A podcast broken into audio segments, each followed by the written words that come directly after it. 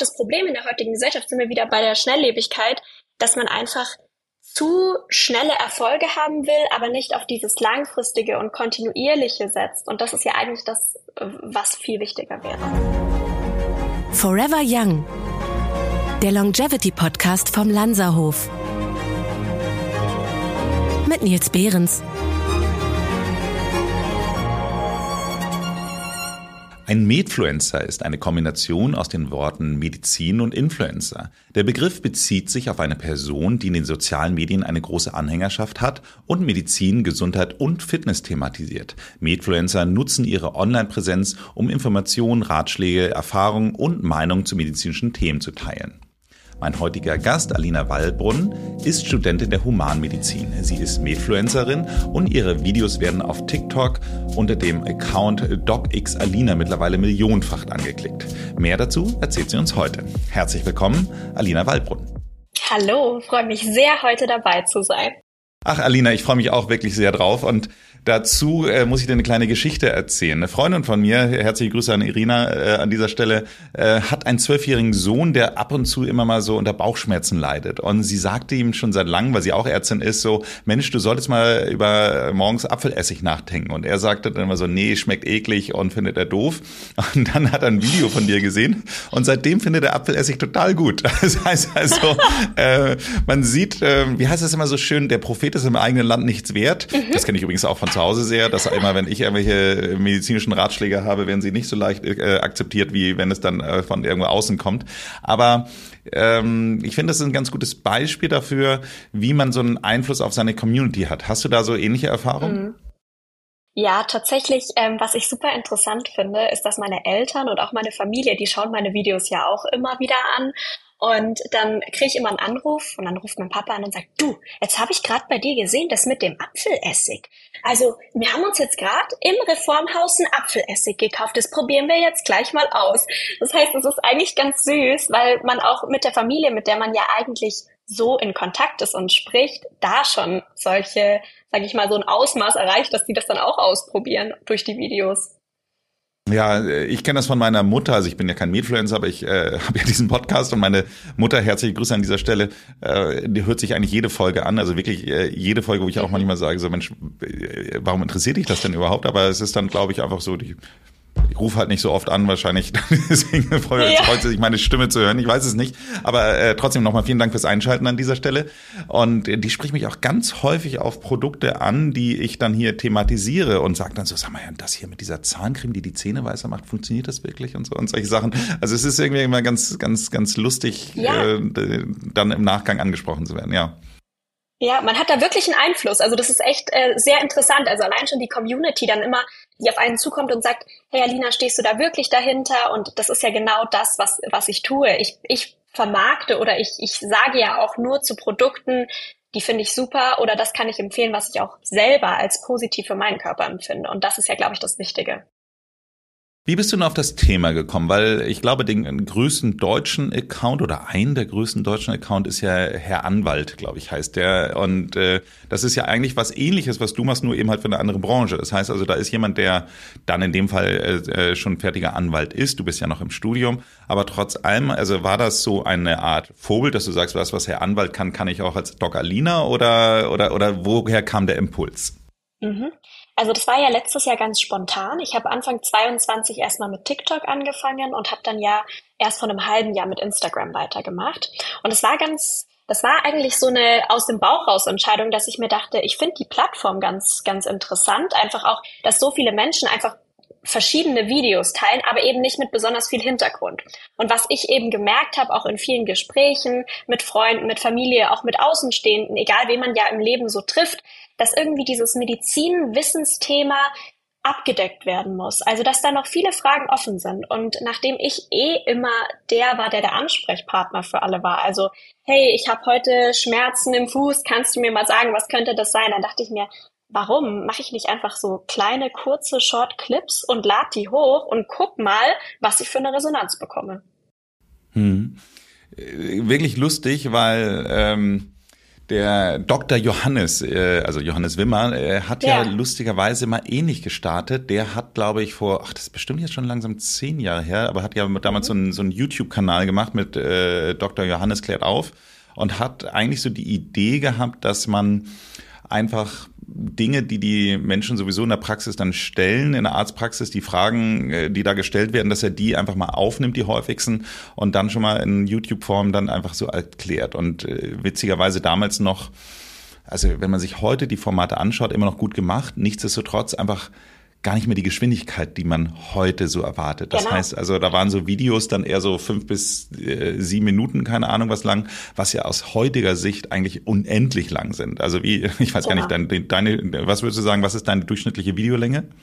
Tatsächlich ähm, nie über eine Minute. Also 59 Sekunden ist die absolute, ähm, sag ich mal, Maximalzeit, die ein Video von mir hat weil es dadurch einfach kurz knackig ist. Ich will es auf den Punkt bringen und ich will natürlich auch die Leute, ich meine, die Welt ist sehr schnelllebig aktuell. Man versucht ganz schnell Wissen zu bekommen und ich weiß nicht, man könnte es mal ausprobieren, wie eben so ein fünf bis sieben Minuten Video aktuell ankommt, aber ich glaube weniger gut und deswegen laufen ja so Plattformen wie TikTok aktuell so gut, weil es einfach kurz, knackig, prägnant da ist und man einfach schnell durchscrollt und alle wichtigen Informationen hat. Witzigerweise hatte mich TikTok eine Zeit lang auch tatsächlich als User verloren, als sie angefangen haben, diese Minutengrenze aufzulösen, weil genau mhm. das war eigentlich immer für mich genau das, was ich eigentlich so gut fand, dass egal, was ich mir angeschaut habe oder anschauen wollte, wo ich hängen geblieben bin, dass ich wusste, das ist in, äh, in, in äh, 49 oder 59 Sekunden vorbei. Ja. Ähm, ja. Und seitdem die jetzt eben halt diese, diese Sperre aufgehoben haben, ist es ganz häufig so, dass ich auch mal denke so, oh, ist das lang jetzt auf einmal so. Genau, dann schaue ich unten auf diesen, auf diesen Zeitstrahl und denke mir teilweise, oh nein, das ist jetzt so ein drei oder vier Minuten Video, weil jetzt haben sie es ja nochmal hochgesetzt. Und das finde ich tatsächlich auch schwierig, aber es scheint ja auch gut zu laufen. Und sie wollen ja immer mehr dieses Storytelling haben, aber bei mir ist prinzipiell immer noch dieser Fakt 59 Sekunden und das war's. Ja, also äh, wir haben ja auf der OMR gelernt, dass äh, ich glaube 0,4 Sekunden äh, entscheidet man, ob man sich den Content anschaut oder nicht. Und dann ist man aber auch, selbst wenn man ihn sich anschauen will, äh, schnell auch nach viereinhalb Sekunden oder irgendwie sowas dann auch schon wieder weiter so. Also irgendwie so äh, in etwa sind die Zahlen. Also es ist, glaube ich, schon wirklich hart, tatsächlich die User, die Fans, die Follower, wie auch immer man sie kommunizieren möchte, auch wirklich bei der Stange zu halten. Deswegen genau. ist meine Frage, gibt es, gibt es Themen, die dir persönlich besonders am Herzen liegen? Ja, also dadurch, dass ich ja auch schon im Lanzerhof war, ist es tatsächlich diese ganze ganzheitliche Medizin, das ist für mich super wichtig. Also Longevity, Langlebigkeit und das aber eben durch ein ganzheitliches Konzept aus verschiedenen Richtungen. Also es muss nicht nur diese normale Schulmedizin sein, sondern ich finde es eben so schön, wenn man verschiedene Kenntnisse auch noch mit ranzieht. Also sei es jetzt die Physiotherapie, sei es die Psyche, sei es Homöopathie, das kann ganz viele Ansätze sein und die einfach zusammenzuführen zu so einem Konzept, dass man sich in seinem Körper wohlfühlt. Und ich glaube, das ist das, was auch uns in der Zukunft immer mehr beschäftigen wird. 100 Prozent, 100 Prozent. Also das ist ja auch ein Stück weit der, der Gedanke, warum dieser Podcast Forever Young heißt, weil es genau darum geht. Also um diese Faszination, ja nicht wirklich länger zu leben, sondern länger gut zu leben, länger gesund zu bleiben. Also das ist ja ein, ein, ein Thema, was ich finde, man sieht es ja eben halt wirklich überall eine sehr hohe Faszination hat, insbesondere bei den Leuten, die sich schon alles kaufen können, dass das eben halt etwas ist, was sie sich auch gern kaufen würden. Also mein Lieblingsbeispiel ist immer Jeff Bezos, wo du einfach sagst, Mensch, der ignoriert einfach alt zu werden. So und äh, wenn du ja. den vor 20 Jahren die anschaust, dann würde man sagen, okay, die Version heute sieht deutlich jünger aus. Also das äh, und das meine ich nicht aufgrund von optischen Optimierung, sondern aufgrund, weil du einfach siehst, dass der seinen Lifestyle schon sehr, sehr optimiert hat, muss man einfach wirklich so sagen. Auf jeden Fall. Äh, wenn ich mal so Lieblingsthemen, also wenn ich jetzt so sehe, was sind so Lieblingsthemen bei diesem Podcast, dann kann ich eben halt so subsumieren. Ernährung läuft immer super, ähm, das Thema Schlaf äh, ist etwas, was sehr, sehr äh, gut angenommen wird. Und das, was zum Beispiel nicht äh, so gut angenommen wird, wo ich aber wiederum sehr viel positive Zuschriften bekomme, ist, wenn ich konkret auf Krankheiten eingehe. Also ich sage jetzt mal ein Beispiel, weil es auch so ein Herzenprojekt von mir war, das Thema Migräne-Podcast das ist etwas, wo ich unfassbar viele Zuschriften dann bekommen habe, was aber in den tatsächlichen Hörerzahlen dann abfällt gegenüber einem Ernährungspodcast, sage ich mal sowas. Also man sieht eben halt alles, was eher in die Prävention und damit auch in eine breitere Richtung geht, äh, wird, äh, funktioniert besser als etwas, was eben halt, äh, wofür du dann tatsächlich auch eine Krankheit haben musst, um es dir auch anzuhören. Siehst du etwas Vergleichbares bei dir oder gehst du gar nicht so spezifisch auf solche Probleme oder Krankheiten ein? Ja, tatsächlich ist es bei mir auch so, dass Krankheiten gar nicht so gut laufen. Ich glaube auch, weil sich die Menschen oft nicht mit diesem Negativen befassen wollen. Weil eine Krankheit ist ja meist mit Leid verbunden und man versucht ja eher immer diese Optimierung zu, zu ähm, erstreben. Das heißt, gerade auch diese Themen, ähm, wie schlafe ich besser? Oder mhm. wie kann ich meinen Darm fördern? Oder was auch super gut läuft, ist tatsächlich ähm, diese ganze Thematik rund um so Kollagen, Adaptogene, also wie kann ich mich selbst nochmal optimieren? Oder zum Beispiel auch diese verschiedenen Gadgets wie so Tracker, Fitness-Tracker, Uhren, ähm, Ringe etc., diese Bänder. Alles, was diese Optimierung und dieses Positive, wie kann ich besser werden, ähm, betrifft, läuft bei mir tatsächlich besser als auch dieses Thema Krankheiten. Hm.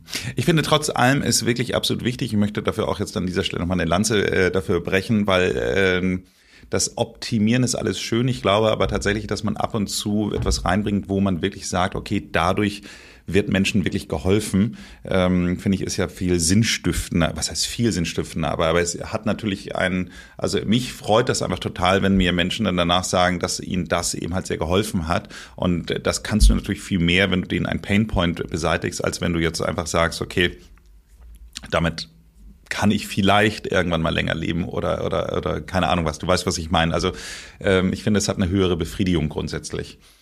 Was würdest du uns sagen, woher kommen die ganzen Ideen für deine Videos? Also ähm, guckst du dir, also liest du viel, sitzt du im Medizinstudium und sagst, oh Mensch, dazu kann ich mal was machen oder woher kommt die Inspiration?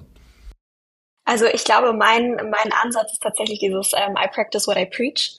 Ich bin ich glaube auch deswegen folgen mir so viele Menschen dafür, weil ich alles selbst ausprobiere. Das heißt, das, was mich interessiert oder was ich ähm, auf Instagram oder auf TikTok zeige, das führe ich privat auch aus. Das heißt, wenn ich ein neues Thema sehe, irgendeinen neuen Trend, der aus USA kommt, das ist zum Beispiel auch immer eine Quelle, die ich sehr häufig heranziehe, weil die meistens mit den Trends oder mit den, mit den medizinischen Aspekten schon weiter vorangeschritten sind, dann hole ich mir den Trend, lese schon mal die Studienlage, probiere es selber aus und dann gebe ich es halt weiter an die Community. Und das ist auch immer das Interessanteste, weil man dann natürlich auch Fragen bekommt, hey, wie hat's denn bei dir funktioniert? Oder Alina, kannst du mal den und den Trend ausprobieren? Das ist auch ein häufiges Thema, dass, dass irgendwelche Trends kommen, die ich noch gar nicht kenne oder irgendwelche neuen Themen aufkommen, die dann mir zugeschrieben werden oder wo dann ein Bild kommt, hey, guck mal, ich habe den Artikel gelesen, ähm, kennst du das schon? Kannst du da vielleicht ein Video dazu machen? Und dann finde ich selber auch interessant und will es natürlich auch austesten. Und dadurch wird es auch total glaubwürdig, weil ich es ja selber mache. Hm, kann ich mir sehr gut vorstellen. Studienlage ist ein gutes Stichwort. Ich finde, du machst das ja wirklich auf eine sehr seriöse Weise, weil du eben halt jetzt auch mitten in diesem medizinischen Hintergrund auch steckst. Trotz allem, man sieht ja doch auch sehr viele Leute, die, sagen wir jetzt einfach mal, Gesundheitstipps gibt und Anleitungen geben, die ähm, nicht so einen seriösen Hintergrund haben. Ähm, hast du da eine Meinung zu diesen, diesen Leuten? Also fällt dir das auf? Ja, das ist natürlich tatsächlich schwierig und da muss ich auch dazu sagen, das war bei mir am Anfang auch so, dass man dann erstmal Menschen bekommt in den Kommentaren, die natürlich auch negativ das sehen, die dann sagen, woher willst du das wissen? Wo, woher kommt dein Wissen? Deswegen ja wichtig, immer mit Studien zu belegen. Aber es gibt natürlich viele, gerade wenn man auf TikTok oder Instagram ja rumscrollt, die einfach aus dem Nichts vielleicht irgendwas aufgeschnappt haben und sagen, wenn du das nicht machst, dann passiert das und das und das eher auch so negativ behaftet. Und klar, diese Videos kriegen Klicks, die sind vielleicht nicht studienbelegt, das sehen wahnsinnig viele Menschen. Die, es gibt ja auch, es gibt ja auch tatsächlich, ich nenne jetzt keine Namen, aber es gibt ja auch Menschen, die vielleicht ein bisschen Hintergrund haben, Produkte vermarkten wollen, dann solche Videos machen, die sehr, sehr viele Klicks bekommen, schon eine große Anhängerschaft haben und dann geht das viral und im Endeffekt, das sind komplette Falschinformationen und dann stehen wir als vielleicht ausgebildete oder in der Ausbildung Mediziner da und sagen, ja, super, und jetzt nur weil er so viele Anhänger hat oder so viele Follower, ähm, kriegt er jetzt halt sehr, sehr viel Zuspruch und die Leute glauben das. Das heißt, es ist schon ein schwieriges Thema und ich glaube auch ein schwieriges Feld. Aber klar, die sozialen Medien sind für alle Leute offen. Jeder kann da seine, seine, seine Interessen oder seine Videoideen reinbringen. Aber man muss tatsächlich sehr aufpassen, was man sich da anschaut. Trotz allem, also wo du sagst Studienlage, es ist ja sehr häufig, es gibt immer so, so ähm, ich sag jetzt mal auch Accounts, die, die nur so Fakten dann irgendwie sagen, laut einer Studienlage ist das und das so, Punkt, so. Ja. Und da werden dann ja auch einzelne Learnings völlig aus dem Zusammenhang gerissen und dann einfach ein, Clickbait-mäßig was Großes draus gemacht. So, also genau. ähm, dazu fällt mir immer nur unsere, unsere Geburtstagskarte ein, wo wir immer reinschreiben, so Studien, äh, herzlichen Glückwunsch zum Geburtstag, Studien äh, sagen, dass Menschen, die viele Geburtstage feiern, älter werden. So, wo du wirklich sagst, so, okay, also es ist einfach nur, nur lustig gemeint in dem Zusammenhang, aber natürlich so ähnlich auf diesem Niveau sind manchmal ja auch diese, diese Punkte so rausgerissen gerissen, wo dann so einfach so Aussagen getroffen werden, die eigentlich aus dem Zusammengerissen überhaupt gar keinen Sinn machen. Deswegen hast du einen Tipp, äh, wie Nichtmediziner erkennen können, was seriös ist und was nicht? Mhm. Also zurückzukommen eben auf die Studien. Sind Studien aufgeführt in, im Kommentarfeld oder es ist irgendein Link angegeben, das ist immer ganz wichtig. Oder besser noch Meta-Analysen natürlich, weil da ja mehrere Studien zusammengefasst werden. Das ist immer ganz gut. Dann kann man natürlich darauf achten, ist derjenige in einer Ausbildung oder hat die Ausbildung schon abgeschlossen. Das kann sein, in jedem Fachgebiet. Das muss ja nicht unbedingt Medizin sein. Es kann sein, ist er Physiotherapeut, hat er vielleicht ein Sportmedizin was gemacht. Also einfach in dem Sinn so die fachliche Referenz dann nochmal anschauen. Und natürlich auch, ähm, was hat er für einen Hintergrund? Also was macht er sonst beruflich oder hat er sich selbst schon mal weitergebildet in dem Bereich? Ich glaube, dann kommt man auch ganz gut voran. Und auch diese kurzen Clips, was du vorhin gesagt hast, ich glaube, das ist auch nochmal wichtig zu erwähnen. Vielleicht denen nicht so viel Aufmerksamkeit schenken, sondern schauen, ist es vielleicht auch nochmal ein bisschen ausgeführt am Ende oder findet man in der Kommentarspalte nochmal eine Ausführung zu den Punkten. Ja, ich finde also insbesondere, was ja momentan sehr, sehr viral geht, ist eben halt diese Spritze, mit der jetzt irgendwie die äh, äh, Kylie Jenner, nee, nee, Kylie Jenner war es glaube ich nicht, aber auf jeden Fall genau, viele Kim in Amerika. Kardashian. Ja, Kim Kardashian war Kim gemacht, Kardashian.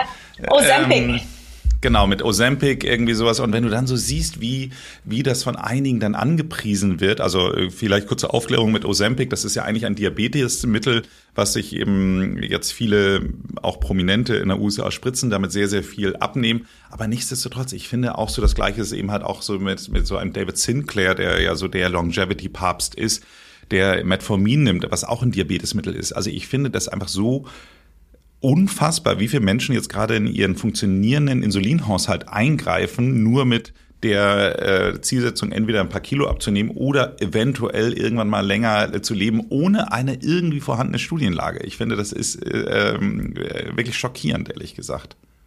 Ja, und noch dazu muss man halt auch einfach sagen, das ist ja ein weiteres Problem. Die Menschen, die es dann wirklich brauchen, das Ozempic, die darauf angewiesen sind, die haben dann Probleme mit zum Beispiel Lieferengpässen. Einfach dadurch, dass so viele sich denken, ach, so nehme ich jetzt mal schnell ein bisschen, ein bisschen Kilo ab, ohne jetzt Sport zu machen, ohne mich gesünder zu ernähren, sondern so geht's ja jetzt schnell. Und das ist natürlich auch das Problem in der heutigen Gesellschaft, sind wir wieder bei der Langlebigkeit, äh, bei der, bei der Schnelllebigkeit, dass man einfach zu schnelle Erfolge haben will, aber nicht auf dieses langfristige und kontinuierliche setzt. Und das ist ja eigentlich das, was viel wichtiger wäre.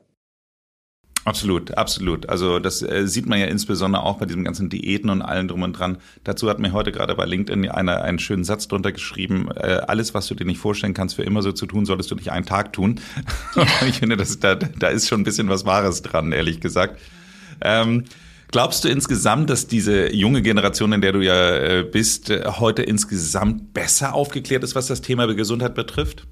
Ja, ich glaube, dass es viele gibt, die sich besser damit auseinandersetzen, also gerade in diesem 20er bis 35er ähm, Bereich, die einfach sagen, mich interessiert das, wie ich meinen Körper langfristig gesund halten kann. Also auch gerade Thema vegetarische, vegane Ernährung, dass einfach ein bisschen mehr drauf geschaut wird, was nehme ich eigentlich zu mir, nicht so viele Zusatzstoffe. Ich glaube, da ist die Aufklärung schon sehr gut.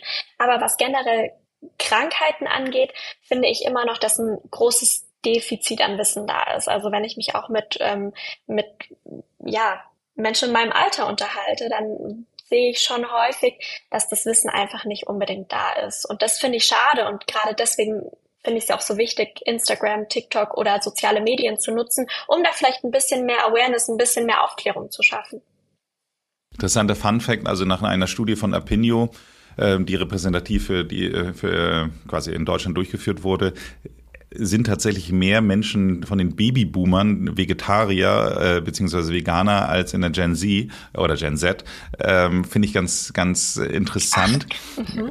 Und ähm, in dem Zusammenhang nur habe ich dann gesagt, Zahlen überraschen mich so. Und dann sagte eine von unseren Medizinerinnen auch nur so, naja, die machen das aber nicht freiwillig. Das liegt dann ganz häufig daran, dass die eben halt schon äh, so gesundheitliche Probleme haben, dass sie deswegen eben halt keine tierischen Produkte mehr zu sich nehmen. Also trotz allem, also ich fand die ja. Zahl erstmal äh, überraschend, aber der Grund ist dann natürlich ein äh, etwas andere. Was hältst du generell von dem Trend, dass einige Menschen statt zum Arzt zu gehen, sich lieber im Netz informieren? Also äh, ich sag mal Stichwort Dr. Google.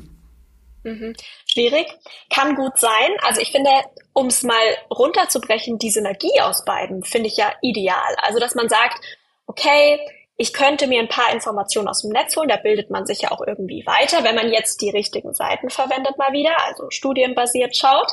Ähm, aber natürlich den äh, Gang zum Arzt auch nicht vernachlässigen. Also ich glaube, gerade das Zusammenspiel ist eben das Wichtige und so sollte es auch weitergehen und vielleicht auch in Zukunft, dass da ein, ja, so eine Hand-in-Hand-Thematik quasi draus wird, dass einfach ähm, auf der einen Seite Menschen angesprochen werden, die vielleicht nicht so gerne zum Arzt gehen und deswegen vielleicht ihre Beschwerden dann runterspielen oder einfach zu Hause bleiben, die dann aber vielleicht im Internet ein Video sehen von jemandem, wo sie sich wirklich denken, hey, der könnte mir vielleicht weiterhelfen und dann doch animiert werden, dadurch zum Arzt zu gehen. Also ich glaube, das ähm, kann gut zusammenspielen und deswegen ähm, ist, es ein, ist, es, ist es was sehr Positives für die Zukunft, aber natürlich ähm, ersetzt es auch nicht den Gang zum Arzt. Von Forever Young zu Relight My Fire. Ihr merkt schon, Songnamen sind mein Ding. Wir reden über die Lanzerhof Lab Energie- und Regenerationskapseln. Das ist eine Kombination von zwei Supplements. Eine Kapsel für morgens und eine für abends. Sie helfen dabei, Symptome wie Verspannungen, Kopfschmerzen und Infektanfälligkeit zu reduzieren. Tagsüber hat man eine bessere Leistungsfähigkeit und Konzentration. Am Abend hilft es bei der Entspannung und sorgt für eine bessere Regeneration in der Nacht. Die antientzündlichen Inhaltsstoffe schützen die Zelle vor Stress. Probiert es unbedingt mal aus. Die Relight My Fire Supplements findet ihr unter shop.lanzerhof.com. Es ist so, dass wenn ich neue Mitarbeiterinnen einstelle, dass ich dann denen meistens mal sage, du mach dir mal irgendwo eine Liste von, von Themen, die, wo du denkst so, das läuft falsch oder die, das hättest du als Idee, was man mal ändern könnte oder, oder alles, was in so eine Richtung geht. So. Welchen Blick hast du denn als so junge angehende Ärztin auf unser Gesundheitssystem? Das heißt also, ähm, einfach mal so grundsätzlich mal neutral gefragt, äh, was ist dein Eindruck? Ich glaube, das Gesundheitssystem steht im Endeffekt schon immer vor vielen Herausforderungen. Also gerade wenn man jetzt so die Corona-Pandemie anschaut. Und ich denke, es gibt aber trotzdem immer wieder Dinge, die man ausbauen kann. Also auch im Medizinstudium bei uns. Also ich glaube, einfach auch diese Langlebigkeit und viele Punkte mit reinzunehmen, die, die vielleicht jetzt noch veraltet im System sind. Ich glaube, das wäre so ein, so ein sehr positiver Punkt, dass vielleicht auch ein bisschen mehr ähm, online ein bisschen mehr äh, in dieses Web-Format reinzubringen, als dieses alte eingefahrene System. Das, glaube ich, fände ich sehr, sehr schön und würde auch vielen weiterhelfen, auch vielen jungen Menschen. Total gute Idee. Ich meine, man stelle sich mal vor, dass das äh, so Initiativen, die du jetzt machst oder auch die Johannes Wimmer dann mal irgendwann gemacht hat, so, dass man das von einer, so wie es den blauen Haken bei Instagram gibt, äh, also eine, dass man eben halt verifiziert ist, dass man wirklich einen verifizierten Content ins Netz stellen würde, wo man wirklich sagen würde, okay, das ist jetzt eben halt wirklich ähm, official approved und das ist die neueste Studienlage, das ist die neueste Aufklärung, dass man also quasi eine Art medizinische FAQ machen würde, was dann eben halt wirklich seriös und unterstrichen wäre. Das wäre ja eigentlich eine total spannende Geschichte. Super. Genauso ja. wie genauso wie ich haben wir gerade eine tolle Idee kreiert. Also liebe Bundesregierung, äh, denkt doch mal drüber nach. Äh, das geht jetzt hier raus an, an, äh, an, an Herrn Lauterbach. Äh, nichtsdestotrotz, was ich so interessant fand, als ich angefangen habe, für den Lanzerhof zu arbeiten, war immer dieses ganze Thema, dieses, äh, ja, also der Begriff der Reparaturmedizin äh, wurde da immer gebracht, dass wir eigentlich kein Gesundheitssystem haben, sondern ein Krankheitssystem. Und viel weniger Prävention und Aufklärung oder zu wenig machen, wollen wir es mal so herum sagen. So und ähm, du sprichst ja auch bei dir immer von Wissen und Awareness. Kannst du uns darüber noch mal ein bisschen mehr erzählen?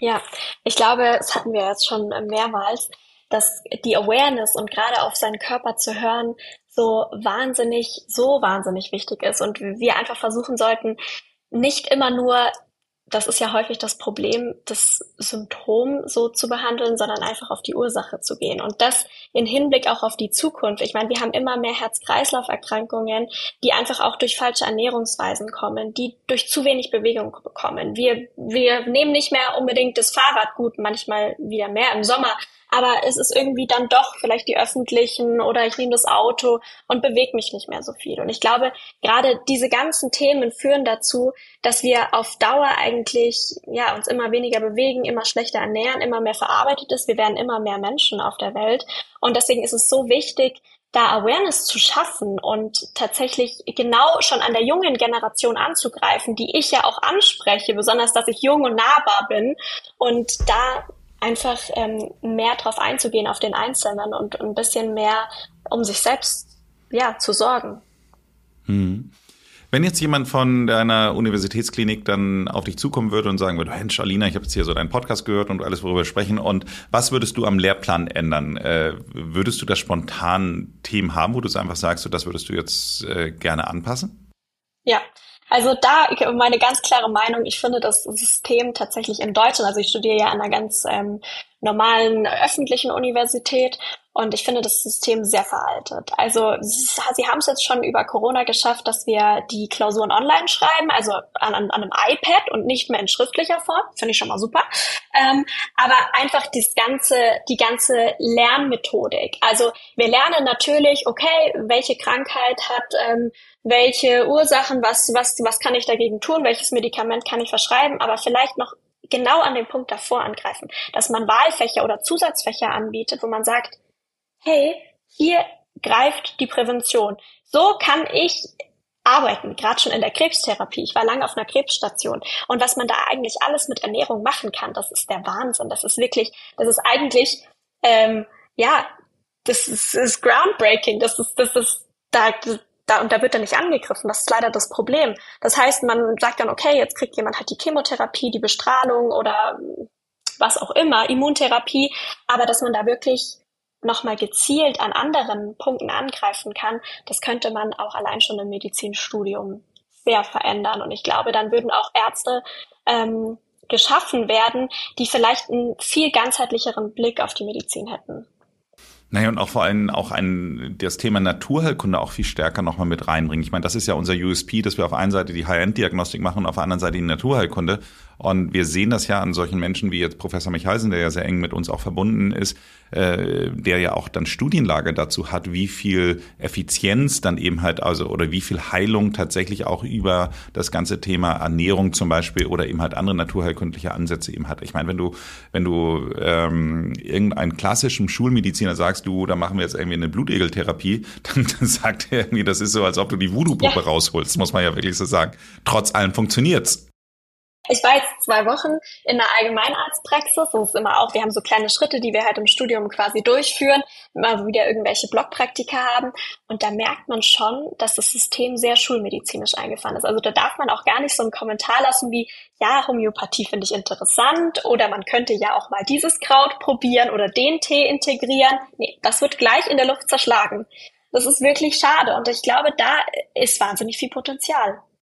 Alleine dieses Thema, was man ja wirklich so ein, ein Begriff, äh, den ich äh, echt mit dem Mittelalter äh, assoziiere, das Thema Aderlass. Also dass man so eine Grundidee, dass man einfach sagt, dass es einen extrem guten Einfluss darauf hat, wenn man einfach mal ein bisschen was von dem alten Blut rauslässt und dafür was äh, Neues nachproduziert wird. Also ich bin ja auch Shoutout hier nochmal an das Thema Blutspenden gehen. Ich versuche ja immer, wenn ich es irgendwie hinkriege und bei uns in der Nähe ein Blutspendetermin ist, äh, dass ich dann immer zum Deutschen Roten Kreuz gehe und Blut spende. Und ich habe echt das Gefühl, dass es mir total gut tut, dass es einfach wirklich mhm. etwas ist, wo ich einfach immer sage, so Mensch, das ist jetzt mal wieder ein bisschen Platz für, für freshes Blut. So und äh, verstehe immer gar nicht so, dass solche Sachen nicht viel stärker ja, eingebaut werden und proklamiert werden. Ja. Darf ich mal dran fragen, äh, warum hast du dich überhaupt entschieden, Medizin zu studieren? Hattest du einfach so gute also, Noten, dann dachtest du dir so, okay, äh, wenn man schon so einen guten Notenschnitt hat, dann dann muss man das genau. einfach auch nutzen. Also Papi hat eine Arztpraxis und deswegen dachte ich, mach das. Und ich hatte ein 1,0. Nein, nein. Bei mir war das tatsächlich, ich habe keine Mediziner in der Familie. Ähm, ich wusste schon von ganz klein auf, dass ich Medizin super interessant finde. Meine Mama hat ja eine Heilpraktika-Ausbildung zusätzlich zu ihrem normalen Job gemacht. Das heißt, ich bin schon aufgewachsen mit ähm, verschiedensten Konstitutionsmitteln und das hat mich immer fasziniert. Und ich habe das aufgesogen wie ein Schwamm egal welches Magazin, wir hatten manchmal so ein Ärzteblatt, einfach haben wir halt da liegen gehabt. Ich habe das aufgesogen, schon als ich 12, 13, 14 war, habe mich mit Krankheiten befasst und wusste schon. Das war deine früh, Bravo. Ja, genau. Das war quasi meine Bravo, meine Mädchen. Das war meine Lektüre. Und ähm, ja, dann habe ich ähm, zum Abi hin, habe ich mir dann gedacht, hey Alina, jetzt hängst du dich rein, dass du einen guten Schnitt hast, einen sehr guten Schnitt, dass du in, in Deutschland studieren kannst, weil ich wusste, ich kann definitiv nicht privat studieren. Also das wäre von meinen Eltern her nicht möglich gewesen. Und dann habe ich noch den Medizinertest gemacht. Das ist quasi ein Test in Deutschland. Ja, ist wie so ein medizinischer Intelligenztest, könnte man sagen. Und da habe ich auch dann sehr gut abgeschnitten und habe dann auch in München den Studienplatz bekommen und bin nach wie vor sehr glücklich. Ausgezeichnet. Was gefällt dir denn am Arztberuf? Auf jeden Fall die Kommunikation. Also ich bin jemand, ich bin immer sehr gerne in Kontakt und tausche mich mit Leuten aus. Also allein schon mit meiner Community. Ich glaube, was, was mich immer auszeichnet, alle schreiben mal, wow, ich hätte nicht gedacht, dass du antwortest. Einfach mir die Geschichten anzuhören und mit ihnen in Kontakt zu treten. Das finde ich sehr schön als Arzt, dass man für den Menschen da sein kann. So ein bisschen so ein kleines Helfersyndrom hatte ich eh schon immer. Ähm, und deswegen, das gefällt mir extrem gut. Und natürlich auch einfach das Wissen, was um dieses ganze medizinische drumherum ist. Also die Krankheiten interessieren mich. Mich interessiert, wie kann ich was behandeln? Und es ist natürlich auch schön zu sehen, wenn jemand gesundet. Das ist nicht immer so. Also gerade Thema ähm, Onkologiestation, da sieht man natürlich auch mal schlimme Fälle. Aber ich glaube, es ist umso schöner, wenn man dann äh, Menschen vor sich hat, die wirklich die Gesundheit schätzen und ja, wo man so so ein Glück sieht, wenn man nur Kleinigkeiten macht, die einfach wissen, auf was es ankommt.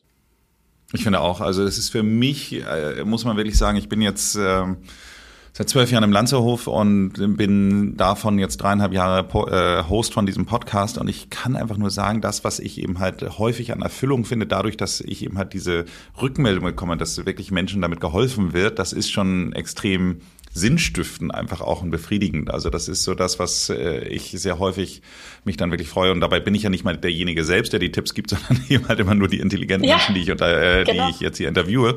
Aber trotz allem, dass es überhaupt dann eben halt dieses Medium gibt, damit Leute an diese Informationen kommen. Das ist äh, schon sehr, sehr befriedigend.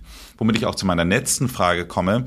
Ich bin ja eingestiegen mit dem ultimativen Gesundheitstipp äh, des Apfelessigs. Äh, insofern möchtest du vielleicht an dieser Stelle nochmal einen anderen ultimativen Gesundheitstipp, wo du sagst, okay, der ist extrem gut gelaufen, der kann eigentlich allen Menschen ein bisschen das Leben verbessern. Also ist jetzt sehr groß, groß angekündigt. Aber trotz allem, mhm. hast du vielleicht einen Gesundheit, weiteren Gesundheitstipp für uns, wo du sagst, okay, das kann dann Irina dann ihrem Sohn vorspielen und äh, damit wird vielleicht auch was besser. Ja, ist tatsächlich eine Kombination aus zwei Tipps. Und zwar erstmal über Thema Darm. Also mein Darm ist ja mein Heiligtum. Mein Darm ist mein allerwichtigstes und den pflege ich jeden Tag.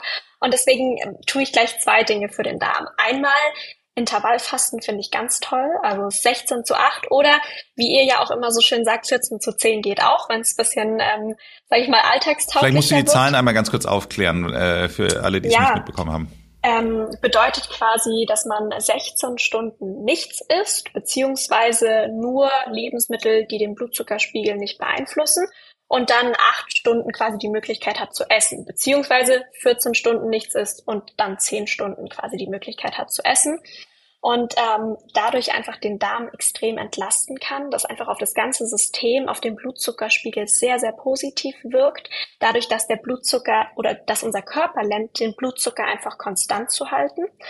Und dazu dann passend auch noch das Darmmikrobiom zu unterstützen mit Präbiotika, Probiotika. Also was ich liebe, zum Beispiel Kimchi selber machen. Ich mache jetzt mhm. bald ein Rezept auch auf meinem Instagram-Kanal ich finde das total toll. Oder Kefir ist ja auch so eine Sache, da zu unterstützen. Es gibt natürlich auch Kapselprodukte, die man einnehmen kann. Ist vielleicht die einfachere Variante für Menschen, die jetzt sagen, okay, hm, Kimchi weiß ich jetzt nicht, ob das so meins ist.